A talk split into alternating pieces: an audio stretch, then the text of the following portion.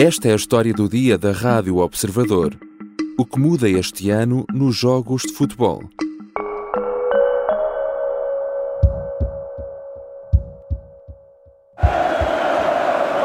Está muito irritado o treinador do Futebol Clube do Porto, Fábio Veríssimo, está a falar com Sérgio Conceição, a dizer que ele tem de sair e Sérgio Conceição diz que não sai. Diz que não abandona o banco. Diz que fica ali, diz que não sai. A época ainda mal começou, mas a polémica já teve início. Durante mais de quatro minutos, o treinador do Porto recusou-se a abandonar o banco depois de ter sido expulso no jogo da Supertaça frente ao Benfica.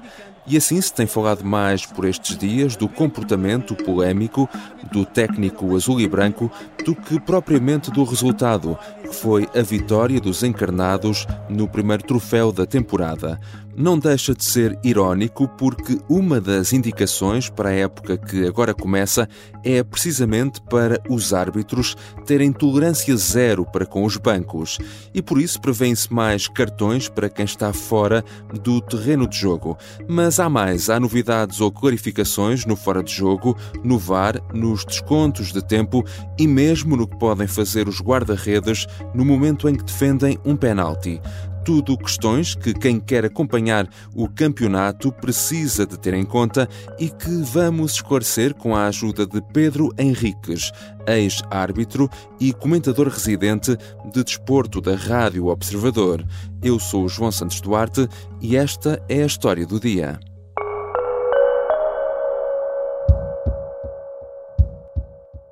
Bem-vindo, Pedro. Muito bom dia. Pedro, vamos começar por algo que tem provocado muita uh, polémica na, nas épocas recentes, o VAR.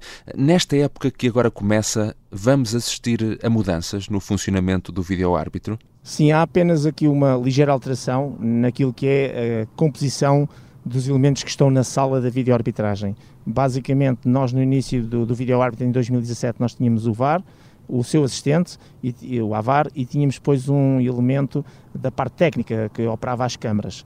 Uh, com o crescer de, enfim, de, de, da própria vídeo-arbitragem, do espalhar para os diversos campeonatos e competições, e inclusivamente uh, com a questão das, das, diversas importâncias que os jogos começam a ter, finais de Campeonato da Europa, do mundo, uh, etc., começámos a assistir a um crescer uhum. do número de elementos que estão na sala de vídeo-arbitragem.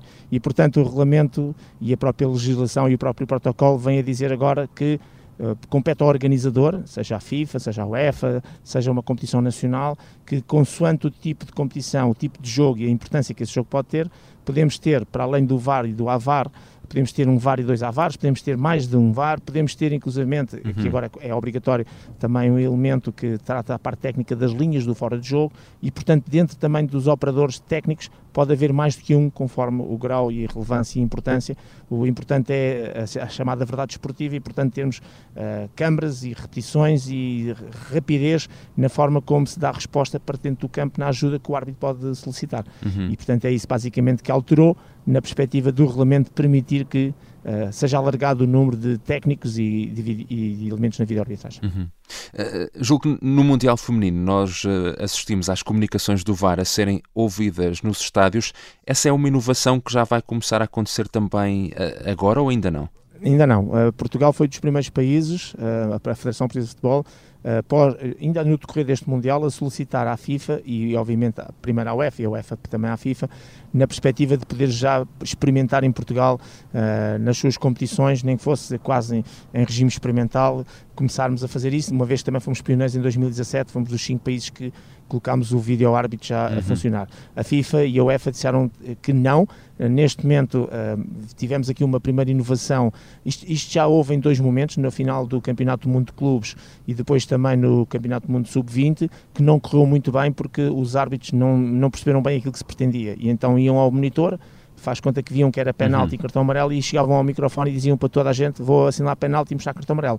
Isso estamos nós todos a ver que ele ia fazer. E o que se pretendia era a justificação. No primeiro jogo do Campeonato do Mundo Feminino, com um penalti até de uma jogadora norueguesa, a árbitra fez a, era chinesa e fez a mesma coisa, disse que depois de ver as imagens ia marcar penalti e, e portanto, isso estávamos nós todos a ver que ia marcar o penalti. Uhum. Mais um enxerrilho de, de, críticas e o Colina, que é quem estava à frente uh, e ainda está do, do Mundial, disse uma coisa muito simples, vamos aqui então fazer a alteração e começámos a ver aquilo que todos pretendíamos, era explicação. E tivemos logo numa segunda jornada uma, uma guarda-redes que hum, defendeu um penalti fora da, da, linha de baliza e a árbitra, através da videoarbitragem, mandou retirar o penalti e explicou que via mandar retirar o penalti porque a jogadora guarda-redes tinha saído da linha, uhum. tinha-se um, tirado partido da situação. Portanto, ou seja, o que nós temos neste momento, e este é o futuro, é o árbitro, uh, depois de consultar e, e, ver o monitor, dizer para todo o Estado e para as pessoas que estão em casa, não só aquilo que vai fazer, mas porque é que está a fazer. Porque foi uma rasteira, porque foi o pé direito no pé esquerdo, porque ia isolado e por isso é que é vermelho, o que quer que seja.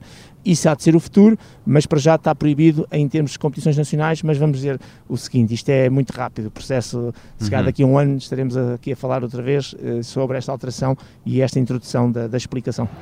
It's offside. Well, it's very close. I think if anything, Alonso could have played him on, but I think it's offside.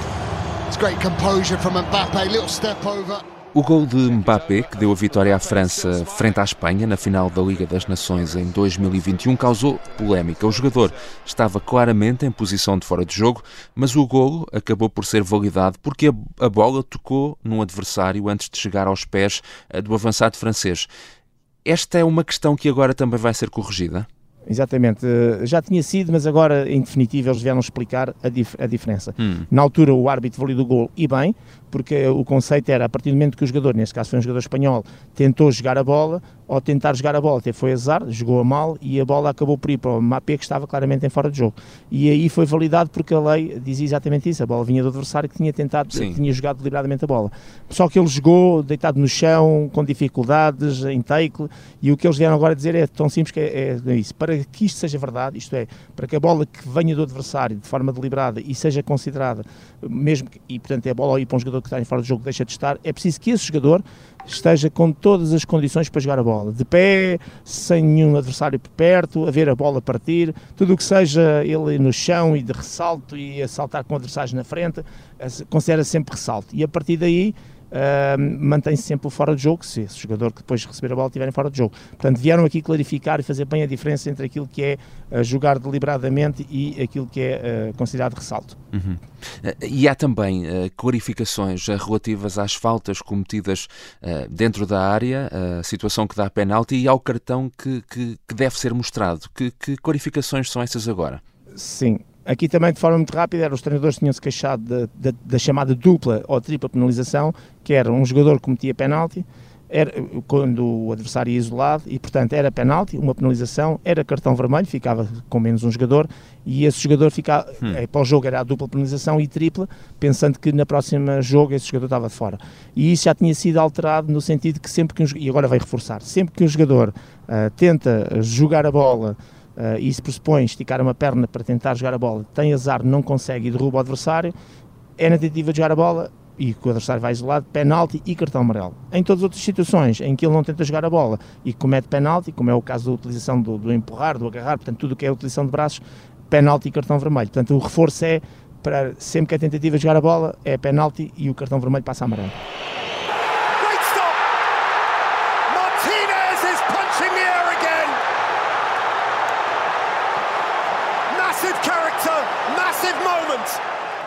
Todos nos lembramos no Mundial do Qatar do guarda-redes argentino Emiliano Martínez e da forma como tentava, e muitas vezes com sucesso, com os seus movimentos, intimidar uh, os adversários no momento de marcar o penalti. Uh, para muitos era um espetáculo à margem do espetáculo, mas para muitos era também muito polémico. Uh, vai mudar alguma coisa em relação a isso?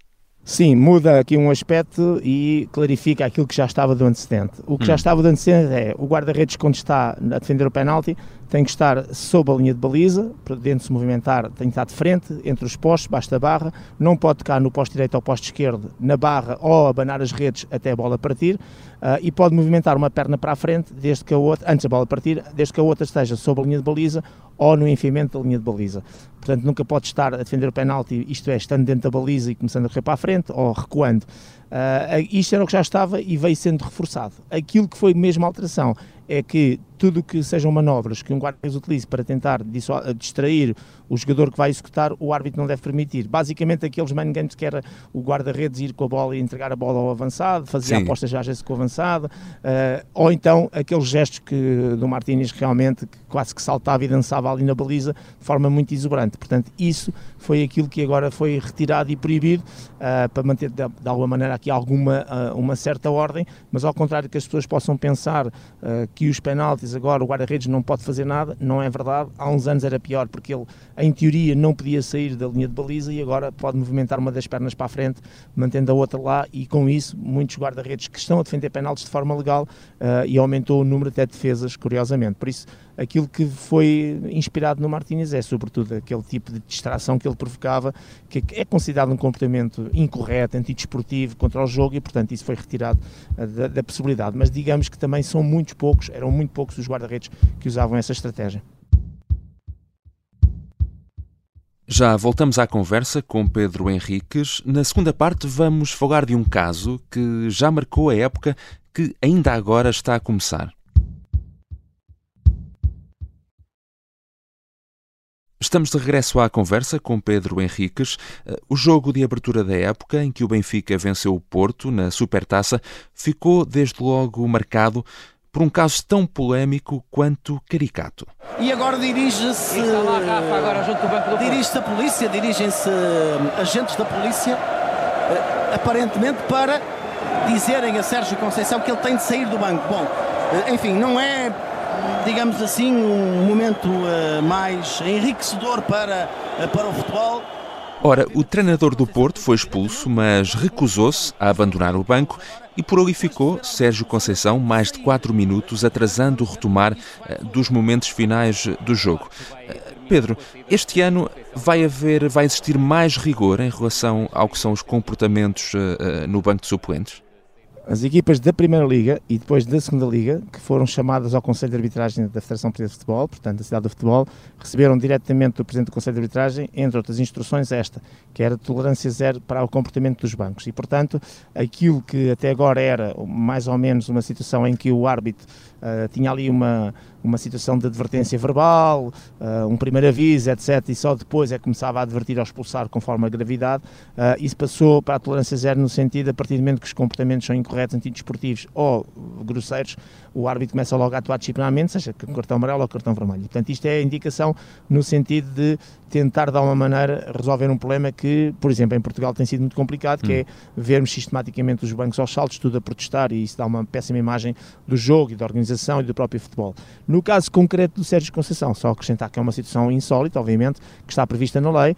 Um, de resto, tinha acontecido com o Roger Smith na Alemanha, uh, que também se recusou a sair do banco e por vários minutos. A lei é muito clara. Uh, o árbitro ontem, o árbitro ontem, não, no dia do jogo, mais concretamente, uh, usou o expediente de chamar o capitão, na altura, o Marcano, para ir tentar dissuadir da atitude do, do, do Sérgio uhum. Conceição. Mas o que diz o regulamento não é bem isso, é o árbitro é vir junto os elementos do banco e pedir aos elementos do banco para fazer exatamente uhum. isso, para tentarem dissuadir, neste caso, a atitude do treinador. E depois, caso o treinador mantenha o seu comportamento não queira sair, o árbitro dá o jogo por terminado. Nunca, mas mesmo nunca, também faz parte do regulamento, pode ser utilizada a força policial para retirar esse elemento. Se tal acontecesse, o jogo tinha mesmo dado por terminado. E depois, a partir daí, é como digo, claro que depois o árbitro, enfim, utilizou o capitão, tudo ok, é, é, o importante era é utilizar alguém que pudesse fazer esse, esse, esse trabalho, no sentido de dissuadir, e depois, a partir daí, e ainda foi ao banco falar com o Sérgio Conceição, não tinhando uma questão de bom senso, o árbitro uhum. queria era resolver a situação. Mas, hum, enfim, o regulamento o que diz é aquilo, mas de qualquer maneira a instrução principal é tolerância zero para o comportamento incorreto, grosseiro de, por parte dos bancos, passando logo para a advertência ou para a expulsão conforme eh, a infração. Uhum. Falando ainda dos bancos, vamos nas imagens televisivas eh, começar a ver mais jogadores da mesma equipa a aquecerem ao mesmo tempo. Sim, na Liga dos Campeões já era assim, eh, em Portugal, nas outras competições nacionais, ehm, basicamente o que acontece é que em Portugal só podiam, vou dar o exemplo português, só podiam aquecer uhum. três jogadores de uma só vez, ora com a alteração da lei na, na altura do Covid passámos a ter eh, a possibilidade de fazer cinco substituições, ou seja, no limite um treinador se quisesse podia substituir os cinco jogadores de uma só vez, ora eh, para isso tinha que os ter a aquecer. E portanto a Liga dos Campeões atalhou o caminho e víamos, por exemplo, o Porto ou o Benfica, o próprio Sporting a aquecer na Liga dos Campeões ter cinco jogadores a aquecer ao mesmo tempo e depois chegavam às competições nacionais só podiam ter três a aquecer. Pronto, está resolvido, está uniformizado, uh, parece uma, uma resolução simples, mas o artigo 41 vai explicar isso tudo. A partir de agora, nas competições organizadas pela Liga, portanto, podem estar cinco jogadores a aquecer de uma só vez e, curiosamente, no jogo da Supertaça já tivemos exatamente isso. Uh, tanto Benfica como uhum. Porto, neste caso concreto, tinham cinco jogadores a aquecer ao mesmo tempo uh, na sua equipa. Uhum. Há uma questão que também dá sempre que falar entre os adeptos, que é os descontos de tempo. Obviamente, para quem está a perder, dá sempre jeito de ter mais um tempinho. Para quem está a ganhar, quer que o jogo acabe, acabe logo, mas no que diz respeito às regras de descontos de tempo, uh, vai haver aqui também alguma alteração, não? Sim, inspiração no Qatar, aquilo uhum. que já tinha sido dito no Qatar Uh, o Avar, o, assistente do, do, árbitro, começou, uh, do, do vídeo árbitro, perdão, uh, começou a fazer uma coisa muito simples, que é, por exemplo, os guarda-redes são lesionados. Ele começou mesmo a contabilizar especificamente o tempo dessa, dessa lesão. Faz conta que era 1 minuto e 30, depois a seguir havia mais um jogador lesionado, portanto começou mesmo a tirar o tempo. E quando chegava ao minuto, por exemplo, para a segunda parte, que é o mais importante, ao minuto 89, quando o árbitro começa, através do intercomunicador, a falar com a sua equipa de arbitragem, quanto tempo é que vamos dar, etc., substituições, lesões, etc., o Vavar entrava em direto na comunicação a dizer, faz conta, 4 minutos e 30 foi o tempo que eu registrei aqui uhum. para, para as assistências. Portanto, resumindo e concluindo, todo esse tempo, e foi acrescentado sobretudo um que está a gerar alguma polémica por parte de alguns treinadores que não estão a concordar, que é inclusivamente o tempo da comemoração dos golos começou a ser também acrescentado, conta. ou seja, um, basicamente, que também conta. E portanto, o que vamos assistir, uh, e isto é o mais importante em termos práticos, é as coisas como aquela que também, a Supertaça também deu-nos esse exemplo, de repente vimos o árbitro levantar a placa, ou o quarto árbitro, de 8 minutos, depois com aquela problemática que houve, até passou, passou para 15. Mas de qualquer maneira, habituarmos a isto que vamos começar a ter jogos que, uh, se tivermos ali num empate ou com uma diferença de um golo, eventualmente dois, o rigor a ser aplicado. Se tiver uma diferença maior, já sabemos que os árbitros passam um bocadinho por cima e dão uhum. menos tempo, mas habituarmos a ver estes descontos mais alongados. Portanto, resumindo, eh, vamos ter também jogos como víamos, aliás, também no Qatar, que vão chegar aos 105 minutos, 110 minutos, até eh, isso é cada vez mais provável. Depende do jogo, obviamente, hum. pois. Sim, é mais provável, depende do jogo e do que acontecer pois. no jogo, mas isso pode ser mais provável, sim. Uhum. Agora, uma questão também enquanto adepto, e aqui é um bocadinho também uma, uma, uma provocação, uh, mas também das conversas que, que tenho com outros uh, adeptos. Sabemos que em, em, Portugal, especialmente, o tempo útil de jogo é sempre muito, muito baixo. Uh, isto não seria possível fazer um dia como no futsal, contar apenas o tempo útil, mesmo que, por exemplo, cada parte tivesse menos tempo e parar, parar o cronómetro quando não se estivesse realmente a jogar? É o futuro, já está em cima da mesa. Uh, relembrar que o Internacional Board tem uma equipa que trabalha nessa área, que é liderada pelo Sr. Ansel Wenger, portanto, uhum. dispensa apresentações, Exatamente. É, o, o treinador mítico do Arsenal, que neste momento lidera essa equipa, com antigos treinadores e com árbitros, etc., em que estão a, a, pensar algumas mudanças e uma delas é essa, uma delas é essa. Está estudado também em termos de futebol que para termos mais ou menos uma primeira uma parte ou duas partes de 45 a 50 minutos, que é normalmente o que se joga em termos totais, que temos de ter tempo útil de 30 minutos. É lógico que o Campeonato Português tem um bocadinho menos tempo útil, uh, mas uh, pelas médias europeias europeias, portanto aquilo que se está a pensar é fazer cronometragem, à, à maneira do futsal, como disseste bem, uhum. com 30 minutos de tempo útil, uh, mas obviamente para as competições profissionais, porque isto implica uh, uma especialização que é de cronometrista. Parece que é uma coisa simples, mas basta a pessoa que está no cronómetro esquecer-se de parar o, o, relógio e temos logo um caso, ou dois, ou três, ou dez. E portanto, uh, mas é o futuro, é o futuro, portanto passa por aí também. Uhum. E já estamos assim muito mais preparados para ver os jogos desta nova época. Obrigado, Pedro Exato. Henriques. Obrigado eu, um abraço, gostei de ouvir-vos. Pedro Henriques é ex-árbitro e um dos comentadores da Rádio Observador. Esta foi a história do dia. Neste episódio usamos ainda sons da RTP e outros retirados do YouTube. A sonoplastia é do Diogo Casinha, a música do genérico do João Ribeiro. Eu sou João Santos Duarte. Tenha um bom fim de semana.